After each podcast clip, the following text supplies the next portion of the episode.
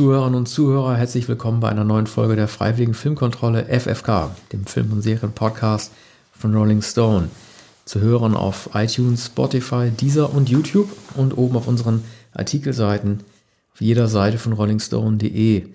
Ähm, was ihr gerade gehört habt, war der Song Bad Moon Rising von äh, Creedence Clearwater Revival. Ein Song, den wir natürlich nicht zufällig ausgewählt haben, sondern ähm, mit voller Absicht. Wir sprechen heute über ähm, An American Werewolf in London.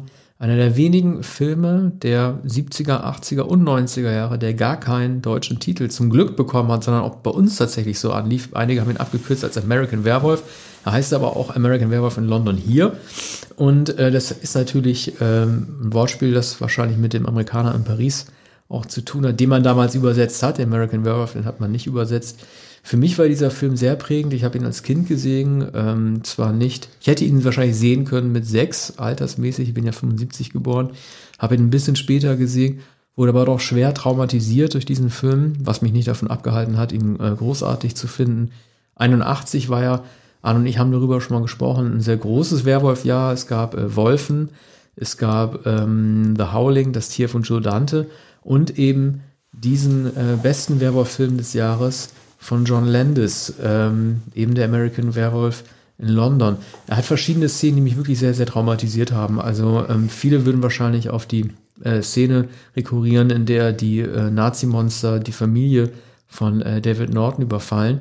Äh, für mich war es so ein Jumpscare, der in den Traumsequenzen stattfindet, äh, nämlich als David durch den Wald rennt. Er wurde da quasi schon gebissen. Also David Norton durch den Wald rennt. Er wurde da quasi schon äh, gebissen und äh, sieht sich dann selber in so einem Krankenhausbett liegen und reißt dann auf einmal so die Augen auf und guckt Jenny Agutter dann so an und äh, man hat, sieht dann irgendwie dieses, schon dieses Wolfsgebiss und diese ähm, gelben wölfischen Augen. Völlig unvermittelt, ein klassischer Jumpscare, wie man ihn kennt, der mich völlig fertig gemacht hat. Ich habe mich also jahrelang gar nicht getraut, diesen Film zu gucken aufgrund dieser Szene. Oder immer dann, wenn die gekommen ist, habe ich dann irgendwie die Augen zugemacht. Äh, was natürlich so ein bisschen trickreich ist, weil der Film auch als Komödie funktioniert. Es gibt einfach wenige Filme in dieser Zeit überhaupt, die so ausgewogen sind als Horror- und Komödienfilm wie dieser Film. Man wird praktisch von einer Sekunde in die anderen da so hineingerissen. Ich hatte praktisch überhaupt keine Wahl. Mhm. Aber das Komödienhafte ist ja doch etwas naiv. Wie so oft bei, bei Landis äh, wirkt es ein, ein wenig albern oder es wirkt aus der Distanz jedenfalls albern. Früher war man möglicherweise verängstigt ich war etwas älter, habe den Film aber überhaupt erst später gesehen. Was man aber sehen konnte, waren diese Verwandlungsszenen. Es gibt hier eine spektakuläre Verwandlung, da wird, wird ähm, sozusagen minutiös gezeigt, wie ähm, Norton ähm, sich in, einen, in den Werwolf verwandelt. Die sogar auf so. dem Cover zu sehen war. Ja, ne? Also die, die Halbwahl, man sah nicht den ja, fertigen Wolf, ja. aber man sah den den vorgeschobenen äh, mhm. Kiefer Ja, genau. Der Kiefer, aber hier sieht man auch, wie, wie die Gliedmaßen sich verlängern, wie, wie, wie der Mann der auseinandergerissen wird, wie er auseinandergezerrt wird, wie, wie die, die, nicht nur die, die Finger sich verlängern, sondern auch die Beine, wie die ganze Struktur sich verändert. Und es ist eben kein aufrecht laufender Mensch, Wolf, sondern es ist ein auf vier Beinen laufender genau. Wolf. Das hat Landis, erklärt Landis in den hier sehr ausführlichen Es war kein Man in a Suit. Genau, entschuldige bitte, dass ich unterbrochen mhm. ja. Es war kein Man in a Suit, wie man mhm. den bei Das Tier, bei äh, Joe Dante noch gesehen hat oder bei allen anderen Filmen. Es war tatsächlich ein ähm, Wolf auf vier Beinen, so wie er auch gehört. Man hat ihn zwar nicht wirklich rennen sehen, weil es effektemäßig ähm, nicht wirklich äh, gelingen konnte. Das hat ja irgendwie Brian Johnson der Effekt, den man von der endlichen Geschichte auch erzählt, man kann Wer Werwölfe nicht auf allen Vieren, wenn man nicht den Man in the Suit nimmt, als beim Rennen ja. zeigen, aber da hat man ihn zumindest stehend gezeigt und zur Hälfte. Ja. Entschuldige, ich habe dich unterbrochen. Und man, man sieht dann, ähm, man sieht dann doch ein, naja, ein Wolf und eben nicht Norton, aber in der Verwandlung sieht man durchaus äh, die allmähliche Behaarung und wie es den Mann schier zerreißt und wie er zu einem anderen wird. Das äh, war damals natürlich mit den Special Effects schwer zu machen. Das ist hier gut gemacht. Das Blut, das im, immer sehr hell ist, also vor allem der schon verstorbene äh, Freund Griffin, von Griffin Dunn gespielt, mit dem er im schottischen Hochland leider in eine Taverne eingekehrt ist und dann durchs Moor gegangen ist, wo sie angefallen werden von dem Werwolf. Also diese ähm, arge Maskierung ähm, ist nicht sehr gelungen. Also man sieht Griffin dann, dann sozusagen als im Traum oder als in, in einem Paralleluniversum oder als jemand, der nur seinem Freund noch erscheint. Und äh, das, ja, das Gesicht ist halb zerfleischt und der später Hals. Schlimmer. Ja, ja. Also, also, man sieht später das, schon mechanischer ja, aus, das stimmt. Das ist dann, ja, später äh, verwest er dann sozusagen bei eben nicht mehr lebendigem Leib und, und wird immer grüner im Gesicht und, und äh, also das ist eine scheußliche Jahrmarkts, äh, Jahrmarktsgag. Und er, er rät seinem Freund, sich rechtzeitig umzubringen, weil er sonst Menschen umbringt unter anderem, äh, unter anderem und vor allem wahrscheinlich dann die Krankenschwester, die ihn pflegt, mit der er dann befreundet ist. Es hat hier weniger Slapstick und so komödiantische Momente, gibt dann da zwar einige Komik, aber eigentlich ist es eine romantische Komödie, weil sie allmählich merkt, äh, dass es sich bei ihm um, um äh, jemanden handelt, also um einen Gestaltenwandler sozusagen, und dass da etwas, etwas Böses dreut das dem äh, und sie kann ihm nicht helfen. Ne? Und ja, sie glaubt, also es ist ja ihr, ähm, ihr, ihr Stationschef, der ja eher an sie glaubt. Das Interessante äh, fand ich war halt, ähm, wie das Verhältnis zwischen Engländern und Amerikanern da dargestellt wird. Es gibt ja auch einen Gastauftritt von, von, äh, Frank Oz, dem äh, Muppet-Meister und äh, Yoda-Animator ähm, aus das Imperium schlägt zurück der spielt ähm, diesen amerikanischen Botschafter, der ganz früh am Krankenhausbett steht bei David Norton. Ja. Er ist übrigens auch das einzige, muss man sagen, das einzige äh, Arschloch des Films, weil er sozusagen nur seine Interessen durchsetzen will und sagt, ist ja alles halb so wild und ich besuche sie halt pro forma, sie haben überlebt, sind, sind Amerikaner, ja. aber eigentlich spielt er ja eher einen Unsympathen, den einzigen Unsympathen des Films. Und wenn man, glaube ich, irgendwie äh, Lendes, was du gesagt hast, so ein bisschen diese Albernheit oder äh, den etwas schlechten Humor vorwerfen will, dann ist es natürlich der Kontrast zwischen Amerikanern und, äh, äh, und Engländern. Also mal davon abgesehen, dass es natürlich der Original-Werwolf des Films eben nicht ein Amerikaner ist, sondern ein Engländer, der in Morden lebt. Davon mal ganz abgesehen, der Amerikaner, David, ähm, der infiziert sich ja, er ist, er ist nicht der originäre Werwolf gibt es halt so Szenen zwischen den Londonern und den Amerikanern, die wahrscheinlich für Amerikaner total lustig gewesen sein müssen, aber für London halt auch nur Dokumente des totalen Klischees gewesen sind. Also gibt diese Piccadilly Circus Szenen, dann würde man in New York hätte man natürlich den Times Square genommen. Dann gibt es irgendwie diese Punks in der U-Bahn. Ich glaube, die Amerikaner haben gedacht, ja, 77 war ja irgendwie England irgendwie das Punkjahr, dann zeigen wir mal irgendwie 81 Punks in der Londoner U-Bahn. Da haben sie ein äh, Reiseführer-Klischee mit abgegriffen.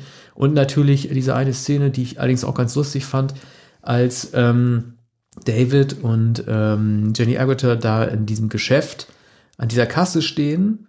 Und äh, Landis hat da, glaube ich, nicht ohne Grund im Hintergrund einen ähm, Migranten mit Turban gezeigt und an der Kasse entweder eine indische Frau oder eine pakistanische Frau, die sehr langsam einen Betrag eintippt in der Kasse. Ja. Der wird natürlich auch auf den typischen Migrantengruppen äh, äh, Londons drauf rumgeritten, also sprich Pakistanis und äh, Inder. Ja. Und so wie man was Humoristisches als Amerikaner über diese Leute machen kann. Ja, Norton sagt in dieser Szene, das ist ganz am Anfang, also die gehen dann nach Hause zu Egerton, äh, zu der Krankenschwester, wohnt übrigens sehr kommod. Ähm, was man zunächst gar nicht ahnte, einem Altbau. Aber auf dem Weg dahin möchte sie noch etwas einkaufen und Norden sagt, es ist ja ganz schön teuer hier. Also ist so ein kleiner, eigentlich in Deutschland hätte man gesagt, Tante Emma Laden an der Ecke.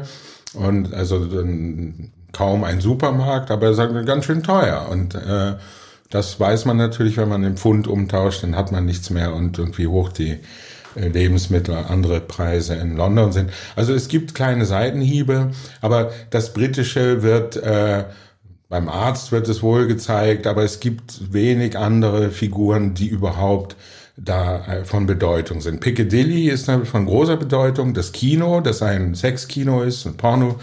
Äh, er, er, er schlägt sich dann in, in dieses Kino.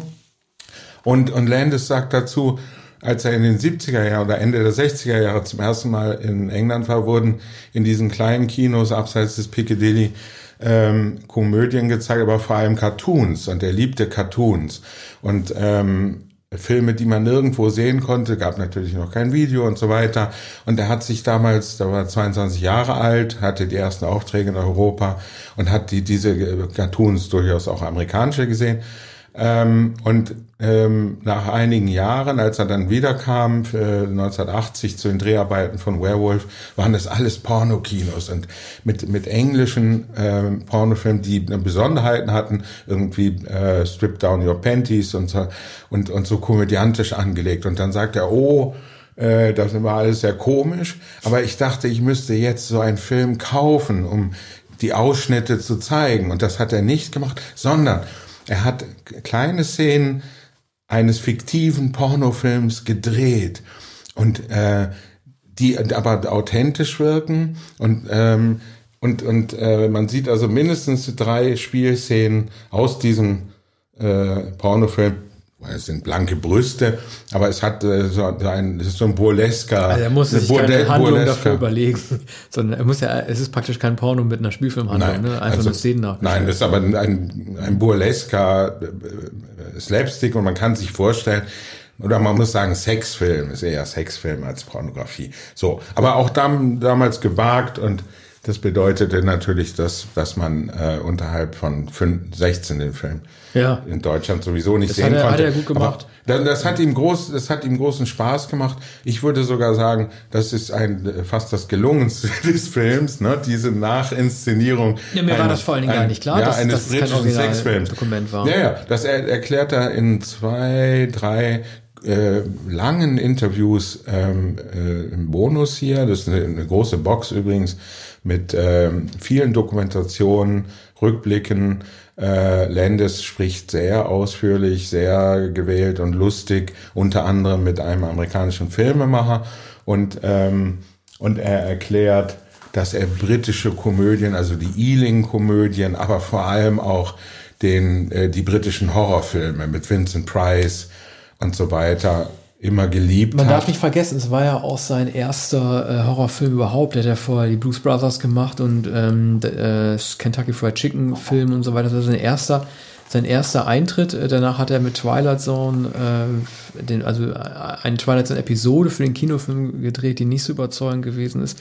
Aber man muss sich nochmal überlegen, äh, wie gut er dieses Monster überhaupt inszeniert hat. Also zunächst einmal ist es ja so, also was bei diesem Film leider, man hat das oft auch bei Vampir- und bei Zombie-Filmen leider auch, ähm, die Protagonisten des Films selber sind sich über die äh, jeweiligen Gesetze des Monsters überhaupt nicht im Klaren. Es wird ihnen gesagt, hütet euch vor dem Mond, als sie in den Mond unterwegs sind. Sie verstehen das nicht. Ähm, da hätte ich natürlich als Werwolf-Experte sofort gewusst, das kann eigentlich, es kann sich nur um diesen Lykanthropen handeln, ist denen aber irgendwie nicht klar. Also diese, in diesen Genrefilmen sind die Monstergesetze, das ist irgendwie leider auch ein ungeschriebenes Gesetz, allen, die sich darin bewegen, leider nicht bekannt. Man darf ja auch nicht vergessen, ihnen wird geraten, ähm, hütet, also bleibt auf der Straße, geht nicht ins Moor. Im Grunde genommen will der Werwolf ja nur sein Revier beschützen. Er ist eigentlich gar kein Angriffstier. Die Leute, die in den Kneipen abhängen, die können da drin ja auch irgendwie abhängen. Das ist ja auch so ein bisschen als, als, als Parodie auf den Hillbilly gemacht, dass alle äh, sofort stumm werden, sobald ähm, die Touristen da in die Kneipe hineinkommen. Im Grunde will dieser Werwolf ja auch nur seine Ruhe haben. Landis hat das, finde ich, super gemacht. Und diese, äh, die wahrscheinlich bekannteste, vielleicht die bekannteste Szene des Films, neben den ähm, Zombie-Nazis, die die Familie dann in diesen Traum im Traum, es ist ja auch einer der ersten Filme, der einen Traum im Traum gemacht hat, weil ja Alex, die Krankenschwester, die Gardinen aufmacht und sofort angegriffen wird. Das war damals auch revolutionär. Äh, ich glaube, nur jemand wie John Landis hätte auf die Idee kommen können, äh, dieses Tube-System der U-Bahn so darzustellen, wie es dann dort gezeigt wurde, so als Irrgarten. Ich glaube, das ist so eine gute äh, fremdländische Perspektive auf das, was den Londonern vielleicht selber gar nicht mehr eingefallen wäre, wie es eigentlich danach, wie es davor und danach eigentlich überhaupt mhm. nicht mehr gesehen haben. Und ich finde einfach diese eine Einstellung wirklich grandios, als äh, der verfolgte Regenschirm-Brite ähm, auf der Rolltreppe liegt und man nur so die Vorderbeine des Tiers am unteren Bildrand ja. hineinkommen sieht. Das ist einfach mit, mit den bescheidenen Mitteln, die Rick Baker ja. und John Landis hatten, nämlich nicht das gesamte Tier beim Rennen zeigen zu können, weil es technisch nicht möglich ja. ist, das zu zeigen, ist toll. Und ähm, ich erinnere daran, was so gerade so traumatische Jumpscares oder ähm, Bilder angeht. Es gibt so eine Band, die ich niemals hören würde, weil das, glaube ich, so gruft die Musik ist oder irgendwie Gothic. Die heißt Yalework. Also, das ist äh, rückwärts geschrieben Crawley also erst von Alistair Crawley, dem Satanisten, und die hat zwei Cover gemacht, die einfach äh, gute, gute Momente eingefangen haben. Also einmal das Gesicht von Captain Howdy aus dem Exorzisten, was ich sehr gruselig finde, und eben diese Einstellung, Arne, vielleicht kannst du dich auch dran erinnern, als der fertige Werwolf, also nach der ersten Versammlung, äh, Verwandlung, seine Augen aufmacht. Und dann sieht man nur äh, dieses, dieses äh, noch haarlose, schwitzende Gesicht und darin diese schlitzigen Augen in einer 1 Sekunden Blink and You'll Miss It Einstellung. Das haben die auch als Cover genommen. Also es gibt so viele prägnante Bilder dieses Films, die sich einem, wenn man es äh, im richtigen Alter guckt, auf die Netzhaut bringen. Und die, die du hast die Songs äh, gehört später? Nö, die Band hat mich nie interessiert. Nee. Das ist aber so man, man sieht, dass es die Covers sind super. Single ja, ja. Covers gibt, denn ja. die Band kennt man nicht. Nö. Aber natürlich wird äh, Bad Moon Rising von äh, und sehr ausführlich von Creedence Clearwater da gespielt, äh, denn das ist ja genau äh, das Thema. Ja, die Einstellung in der U-Bahn, in der U-Bahn-Unterführung, also die Verfolgung dieses Briten, das ist der, das ist der sozusagen etatmäßige Brite mit ähm, Regenmantel, Regenschirm. Äh, es kommt keine Bahn, es steht niemand auf dem Bahnsteig, es muss sehr spät oder früh sein.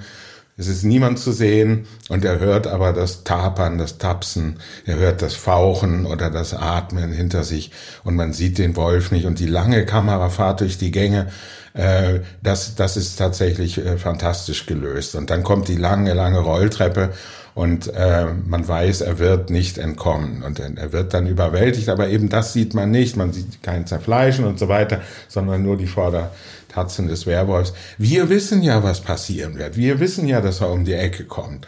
Übrigens gibt es äh, von Warren Zevon den Film Werewolves of London, was aber wiederum auf äh, frühere Motive zurückgeht. Ich glaube, es gab einen amerikanischen Film, ähm, es gibt, gab Werwolf-Motive, äh, auch das wird in einer Dokumentation in dieser Werewolf-Box erläutert. Es gab viele amerikanische Filme, Bela Lugosi in den 30er Jahren, äh, wie auch mit äh, Oliver Reed hat auch einen gemacht, ne? Äh, Oliver Reed später, 60er, ja, ja, genau, ne? später. Also das sah aus wie eine Perserkatze da in dem Film. Ja, es gab gab immer wieder auch britische Variationen, aber es gab auch äh, äh, B-Movie-Variation Boris Karloff, äh, Boris Karloff und Bela Lugosi in den 30er Jahren und da ging der Wolfsmensch aufrecht. Und aber die auch dieses Motiv, dass ähm, der Werwolf nach London kommt, was eben in dem Song von Warren Zevon war ein großer Hit, später auch bei Martin Scorsese in, äh, ich glaube, die Farbe des Geldes eingesetzt, ähm, Werewolves of London. Und äh, bei, bei Warren Zevon geht er auch äh, mit seiner haarigen Hand in Kent äh, äh, umher und fragt nach der Speisekarte, nach dem, na, nach dem Menü. So.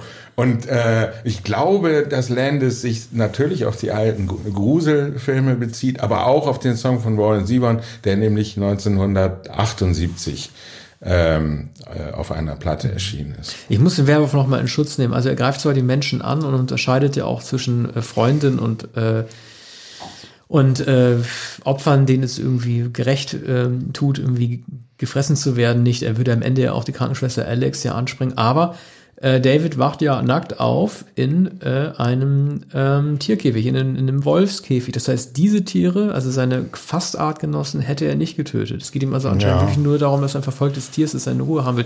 Es gibt da so eine etwas unangenehm anzusehende Szene, in der der nackte David von zum Kind die Ballons klauen will, was natürlich sehr unangenehme Assoziationen halt irgendwie weckt, äh, gerade was, was Missbrauch angeht und so weiter. Das wird auch nicht so richtig gut gelöst. Äh, vielleicht konnte man das damals noch machen, weil man denkt, irgendwie der Humor steht irgendwie über allem. Das war so eine Szene, die mir eher so unangenehm aufgestoßen ist. Ja, ist ja auch gar nicht so humorig, also mhm. recht versteht man es nicht. Also es ist, es ist natürlich wahrscheinlich bei Landis kann man davon ausgehen, dass er dass er M, eine Stadt sucht, einen Mörder von Fritz Lang kannte. Und da ist es Peter Lorre, der äh, zum Spielplatz geht und, und äh, mit dem Ballon ein Mädchen lockt. Also das könnte ein Zitat sein. Beim Sehen ist es mir jetzt nicht aufgefallen, diese Konnotation. Ich dachte, was soll das mit den bunten Ballons? Also der, wahrscheinlich will, will er seine Blöße bedecken mit, mit den Ballons. Also ist etwas äh, unmotiviert. Könnte Dann steht er ja auch so Schlange da. Ne? Zitat ne? sein. Ja. Steht auch so doof. Ja. Also das Queuing der Engländer wird dann auch nochmal so aufgegriffen, als er dann irgendwie diesen, diesen Rock dann irgendwie, dieses, dieses Kleid dieser älteren Dame auf der Parkbank dann irgendwie klaut. Da wird also sozusagen jedes Reiseführer-Berichtchen da irgendwie mit reingegriffen.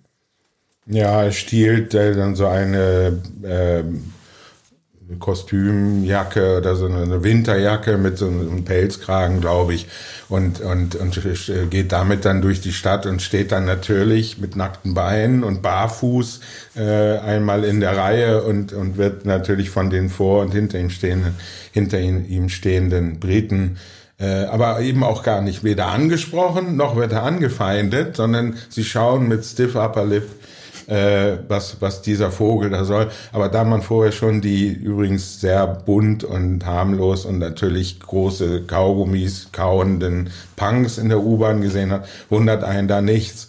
Aber so, es ist sozusagen die Umwelt äh, vollkommen arglos und, und lächerlich dargestellt und äh, und der Werwolf selbst ist ja naiv, der ist ja über sich selbst nicht informiert, der weiß nicht, was ihm passiert und er erinnert sich auch nicht daran. Er hat einfach Hunger. Er hat äh, als Mensch keinen Hunger oder ne, möchte nicht das essen, was ihm serviert wird, sondern er hat einen andere, anderen Fleischeshunger. Und wenn der gestillt ist, ist er der fröhlichste Mensch und viril und, und, und freut sich des Lebens. Ja. Und äh, obwohl er von Griffin Dunn, seinem Freund, gewarnt wurde, verbindet er das nicht damit, dass er äh, wahrscheinlich, dass ihm nicht mehr viel Zeit bleibt, ne? dass, dass er das nicht über überleben wird. Aber so, wenn, ich wenn. Ich wusste gar nicht, dass es zwei Tage hintereinander Vollmond geben kann. Er hat ja irgendwie, er greift ja an zwei verschiedenen Tagen an. Ja, bin ja leider nicht so, so ein ja, Tageszeitexperte. Ich dachte, es gibt immer nur einen, einen Tag im Monat, in dem der Werwolf angreifen kann. Aber er greift ja an zwei aufeinanderfolgenden Tagen. Ja, der, der also der Mond nimmt dann natürlich langsam wieder ab, ja. aber das gilt wahrscheinlich noch als Vollmond.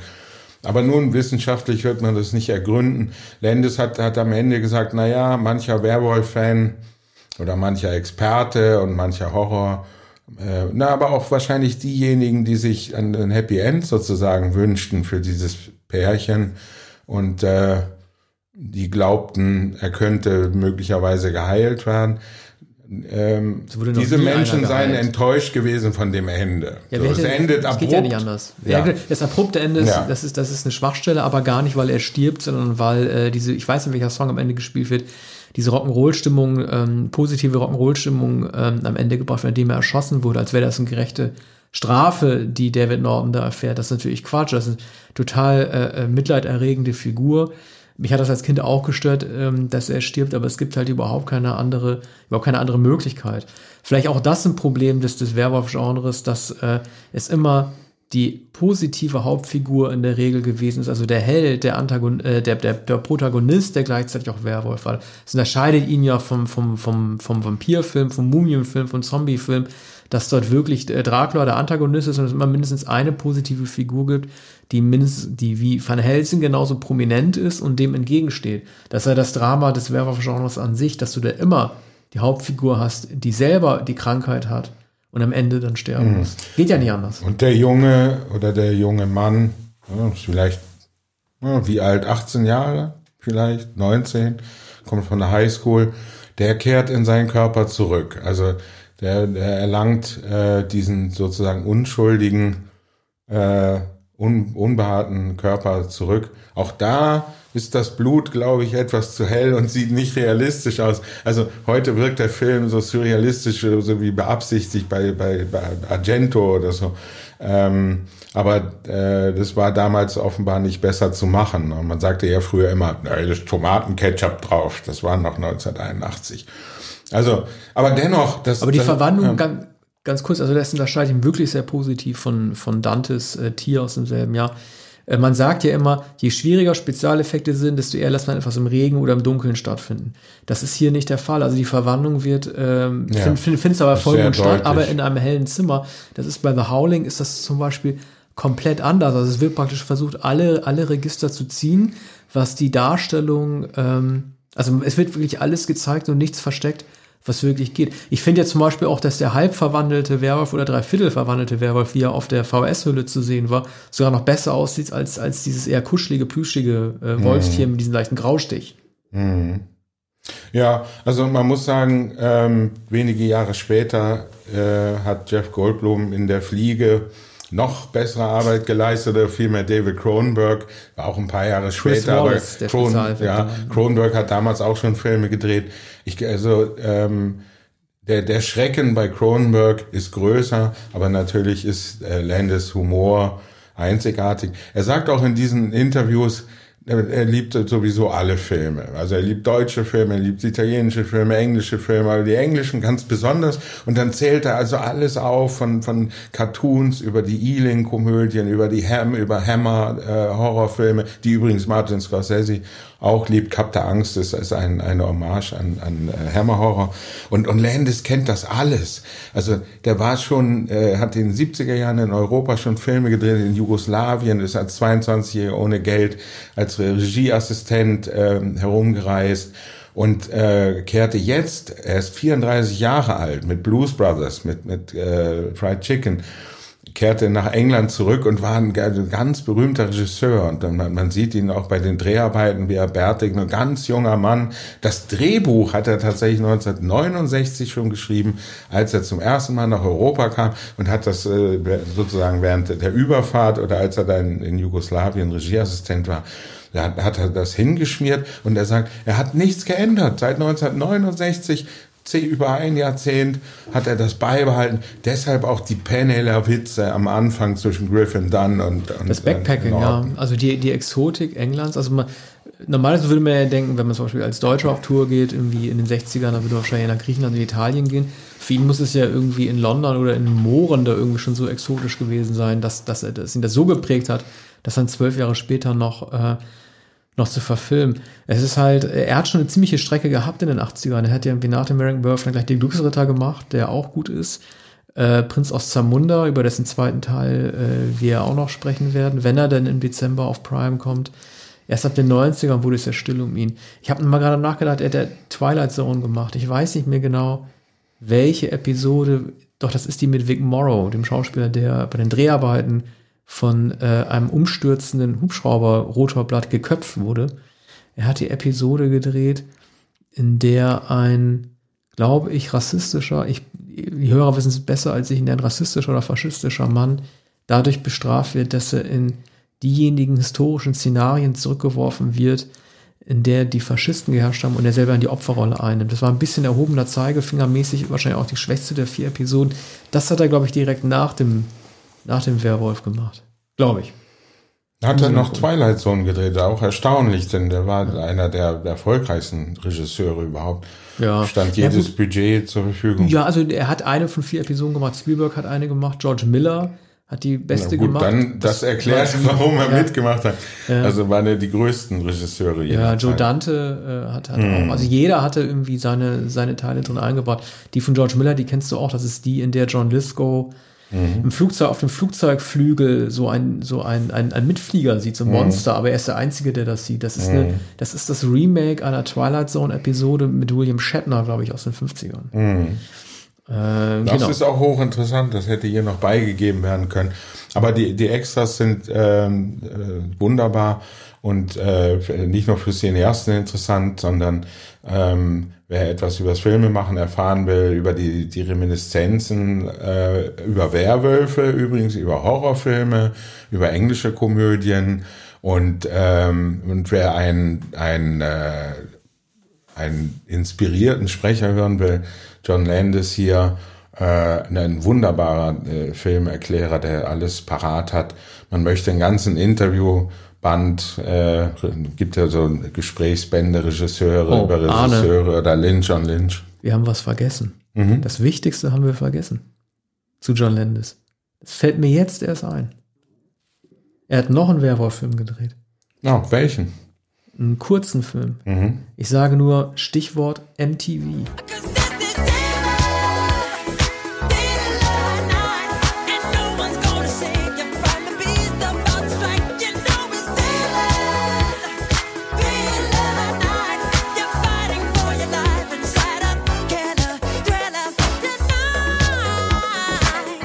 Ah, richtig. Ja, das, das der sah mal doof der, aus, das der haben Wolf. wir tatsächlich vergessen. Ja, ja. Der Wolf sah doof ja, aus. Das, das haben wir tatsächlich Wolf. vergessen. Ja. ja, er spricht äh, äh, Thriller, hat er zwei Jahre später gedreht. Michael Jackson liebte den Film.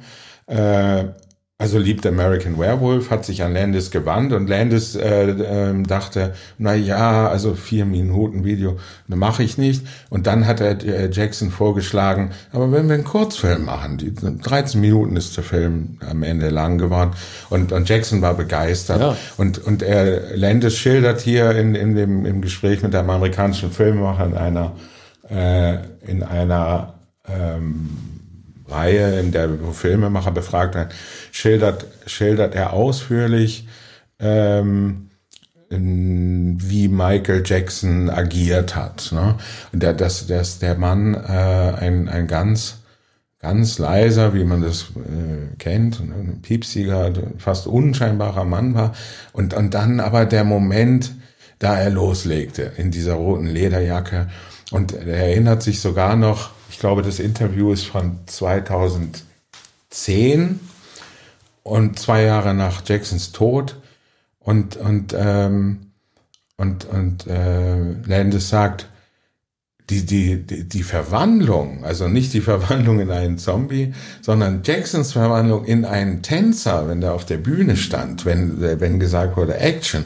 Und, und, und ähm, das, das hat er noch bei äh, Is This It, also bei, bei dem, was übrig geblieben ja. ist am Ende. Also das war wirklich Jackson. beeindruckend. Also ja. das war mit die beste Choreo überhaupt, die ich jemals gesehen habe in einem Thriller-Video, als er dann zum Zombie wird. Ich finde die Verwandlung zum Werwolf das ist nix, das ist wieder ein Man in a Suit, noch nicht mal ein Man in a Suit, das ist ein Man with a Mask, also es ist irgendwie der Michael Jackson mit seiner College-Jacke, der einfach nur so, ein, so eine, wirklich so eine Jahrmarktsmaske äh, äh, dann aufsetzt, die überhaupt nicht glaubwürdig ist. Ich weiß nicht, warum er ausgerechnet das gemacht hat, weil er sich abgrenzen wollte von dem American Werewolf, aber das Making of the Thriller ist ja fast genauso berühmt wie das Video selber. Man sieht Michael Jackson mit seiner Tänzerin, wie er der Mickey Mouse Pullover in diesem äh, Tanzstudio seine ersten Bewegungen dann einstellt. Erstaunlicherweise ist es ein Film, in dem die Zombies sehr, sehr viel besser aussehen äh, als, als der Werwolf. Also er hat wirklich sehr gruselig anzusehende Zombies gemacht.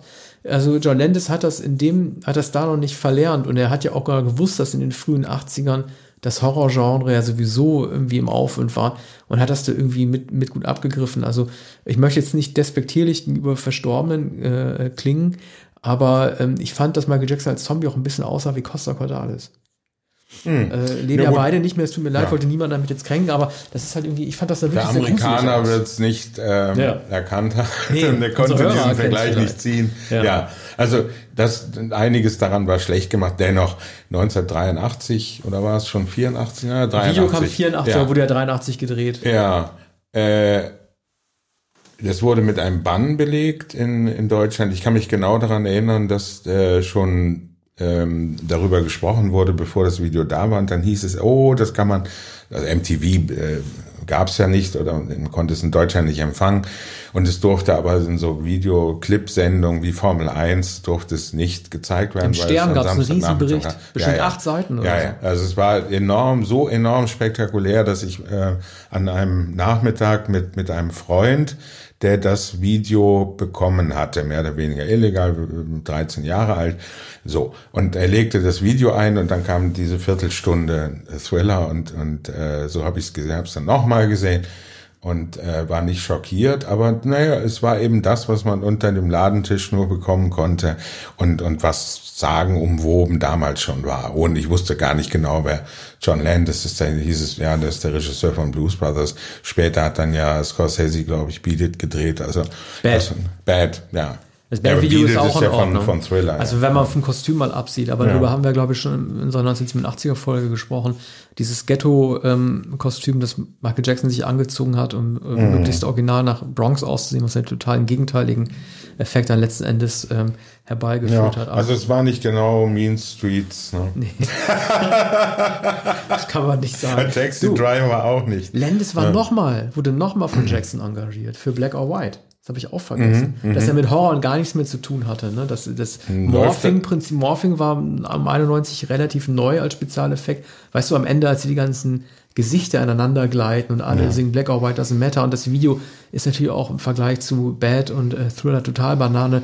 Da geht es ja nur darum, dass Michael Jackson in verschiedenen Kulissen, also vor dem Kreml im, im Schnee und dann in der afrikanischen Savanne, irgendwie erzählt, ne, oder auf dem, äh, auf der Fackel der Freiheitsstatue, dass es halt egal ist, wie er aussieht. Macaulay Culkin macht noch mit. Äh, äh, und Marlon Brando auch oder war das nee, ein anderes Brando, Video? Äh, Aber war das nicht auch von, ja? von der Bad-Platte? Also, nee, nee, nee, da hat Brando oder, war, oder war das noch später, möglicherweise später zu in, Invincible sogar? Ja, also wenn überhaupt, dann war das, war das zu Irgend, Irgendwo läuft, läuft äh, Brando mit seinem Hut äh, durchs ja. Bild. Und äh, das äh, war einigermaßen sensationell. Die beiden hatten sich angefreundet in, Passt ja auch. in Los Angeles. Ja. Ja. Also die, die waren sogar am Ende äh, befreundet. Ähm, ja, waren ja beide mehr oder weniger vollkommen isoliert und lebten in ihrer eigenen Welt. Mhm.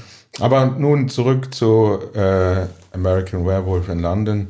Ähm, das ist eine große Box, übrigens mit einigen Bierdeckeln aus dem, wie heißt es, gerissenen Schaf oder was, in Schottland. Und, was der Griffin und, dann äh, auch so toll ja. anmerkt, weil meinte, wieso heißt das irgendwie das, das, irgendwie das Schaf? Ja, das, Wenn das geschlachtete Schaf, ja, ich. Ja, Slaughtered Lamb ja. und man sieht dann, man sieht dann letzten Lamb. Endes dann nur diesen Werwolfkopf. was auch lustig ist, dass Griffin dann das anmerkt, was soll das überhaupt? Der Name passt überhaupt ja. nicht.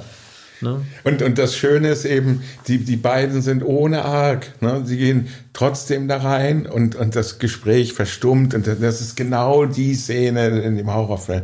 Die kommen rein und haben sie etwas zu essen? Nein. Haben sie Kakao? Nein. Es gibt Tee. Haben sie, ja, haben, Tee. Sie, haben sie auch nicht. Ach, aber sie, nicht? Achso, okay, okay. sie haben keinen Tee, aber sie sagt dann, ich kann Ihnen einen machen. Ja. Und, und, und die, die Wirtin ist die einzige, als sie dann gehen und angefeindet werden, weil jemand beim Dartwerfen, der nie daneben wirft, bei einer Frage daneben geworfen, nämlich bei der Frage, was, was dieses äh, Zeichen an der Wand bedeutet, wirft er daneben und so, jetzt habe ich daneben geworfen. Dann merken sie, dass sie nicht erwünscht sind. Äh, zahlen müssen sie nicht. Und die Wirtin sagt noch dreimal, ihr könnt sie nicht gehen lassen. Ihr könnt sie doch nicht gehen ja, lassen. Aber weißt du, mir gefällt das, weil diese, äh, äh, wie wir vorhin besprochen haben, ne, der Wolf will nur sein Revier beschützen und in der Natur leben. Und diese Leute die in der Kneipe sind, die akzeptieren, dass es jedes äh, Lebewesen seinen Lebensraum hat. Denn am Ende sind sie es ja, die ähm, David äh, retten, indem sie den Werwolf erschießen. Und das Hätten sie jederzeit machen können.